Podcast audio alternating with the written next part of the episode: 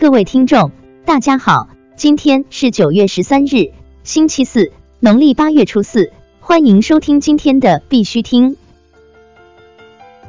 火币通过并购拿下日本交易所牌照。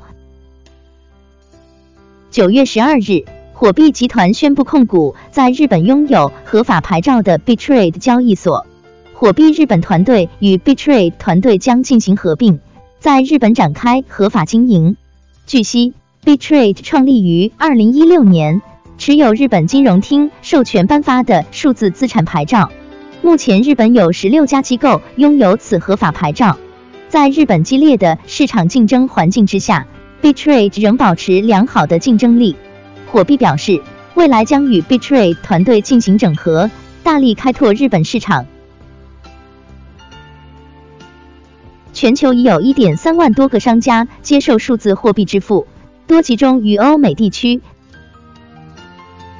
根据 Coinmap 显示，截至今日，全球共一万三千二百零七个商家接受数字货币支付，而接受支付的商家大多位于北美、欧盟等较为发达国家和地区。而受国内经济不稳定的影响，土耳其、阿根廷、委内瑞拉等国的商家数量也在增加。中国大陆地区接受商家数量仍然十分稀少，上海仅有四家，北京五家，广州六家，与阿姆斯特丹的四十四家和巴黎的八十八家相比，仍然有巨大差距。国内新闻，经济参考报称，部分 ICO 项目逃避监管，以区块链之名行割韭菜之实。经济参考报撰文，部分 ICO 项目套羊马甲，逃避监管称，去年九月四日，央行等多部门联合发布关于防范代币发行融资风险的公告，明确叫停 ICO 首次代币发行非法公开融资炒作。一年过去了，记者近期深入行业内调查发现，众多虚拟货币在过去一年里经历了过山车行情，冲上历史新高，如今跌入低谷。而新政之后，又有为数不少的项目打着国外基金会的旗号，不但顺利完成了 ICO，而且登陆与国内相关的交易平台，以区块链之名行割韭菜之实，整个发行过程更为隐秘，相当数量的投资者经历了两次以上腰斩，损失在九成以上。五十五交易所五点五十五 PM 上线平台通证 FF。五十五交易所平台通证 FF 于九月十二日五点五十五 PM 正式上线交易。FF Fifty Five 是五十五交易所全球化权益证明。五十五交易所由硅谷团队打造，目前已在新加坡爱沙尼亚设立分支，并已在爱沙尼亚取得交易平台牌照。正在美国申请相关牌照。数据显示，目前平台会员已超一百万。中国进出口银行与金砖国家银行签署关于区块链的谅解备忘录。据 Financial Express 消息，中国进出口银行与金砖国家银行于周三签署了。一份关于分布式账簿和区块链在数字经济发展背景下合作研究的谅解备忘录。OKEX 首席运营官表示，徐明星与 WFE 及公司没有股权关系。据 Cointelegraph 报道，就近日徐明星接受警方调查，有传言称其持有 WFE 股份等报道。OKEX 首席运营官 Andy Jung 向 Cointelegraph 回应称，徐明星与 WFE 及该公司没有股权关系，并补充说，虽然 WFE 已经收购了 OKBC 以及其他几个资本投资，但 WFE 白皮书和团队成员的后续变动尚未通知 OKBC。OKBC 还发推文称，徐明星不是 WFE 的股东。关于涉及 OKEX 的其他指控，据当地新闻界面报道，据称在 OKEX 遭受重大损失的三百名投资者中，有七人已经与徐明星达成了一种解决方式。Cointelegraph 中文消息源也支持这一说法。此外，在被警方讯问后，徐明星昨日接受了 Honeycomb Finance 的采访，证实他被上海警方拘留，但强烈否认有关欺诈的指控，称其是去警察局解释情况，向警方证明没有诈骗。吴继涵入围《财富》杂志中国四十岁以下商业精英名单。据新浪科技报道，《财富》中文版二零一八年九月刊发布了二零一八年中国四十位四十岁以下商界精英榜单。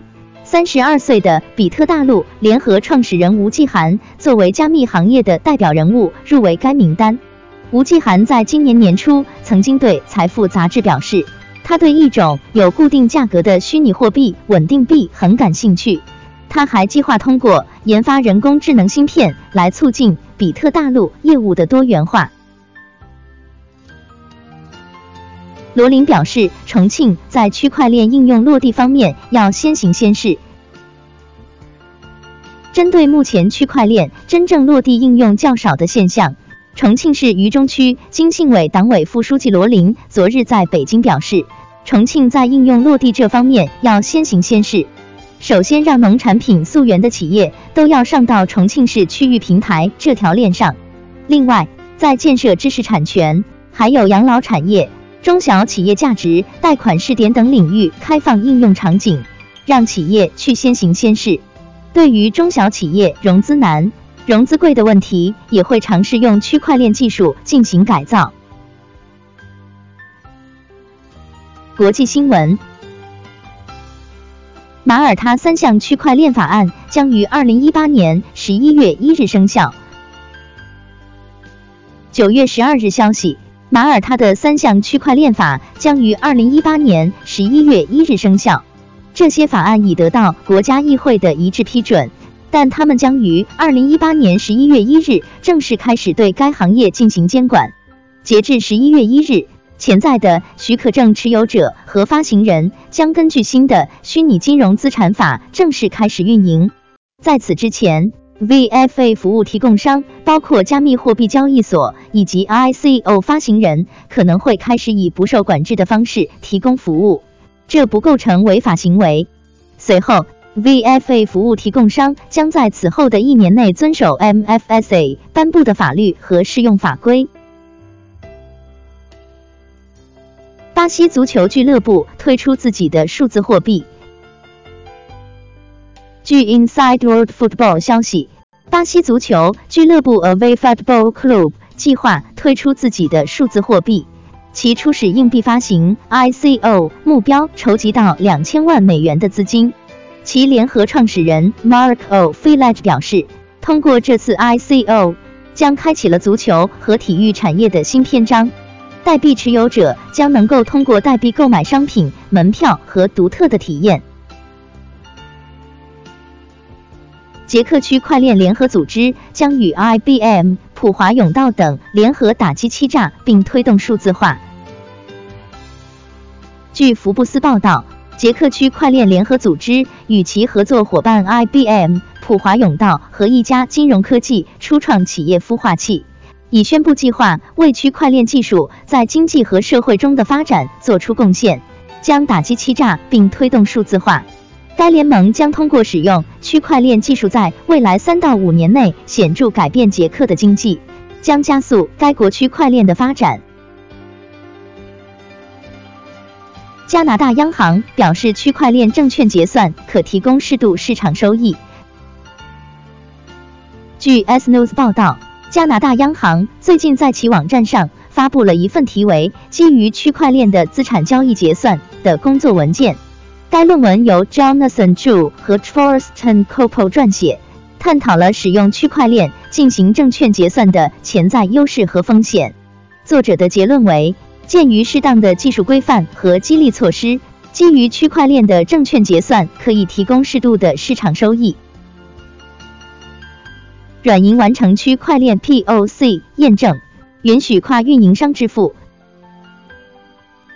日本电信巨头软银公司 SoftBank 已完成区块链 POC 验证，允许跨不同运营商进行 P2P 移动支付。该系统计划在移动运营商之间部署，用更丰富的功能取代传统的短信系统，比如通过运营商网络发送多媒体内容、文档和语音通话，而不是通过移动应用程序。软银还进一步解释说，由于分销网络是一项基本技术。用户可以通过 RCS 系统将储存在钱包里的资金，以点对点的方式从一家运营商发送到另一家运营商，这在出国旅行时尤其有用。今天的必须听新闻播报就到这里，更多信息敬请关注我们的微信公众号“必须听”。感谢各位听众的支持，祝大家度过美好的一天，明天见。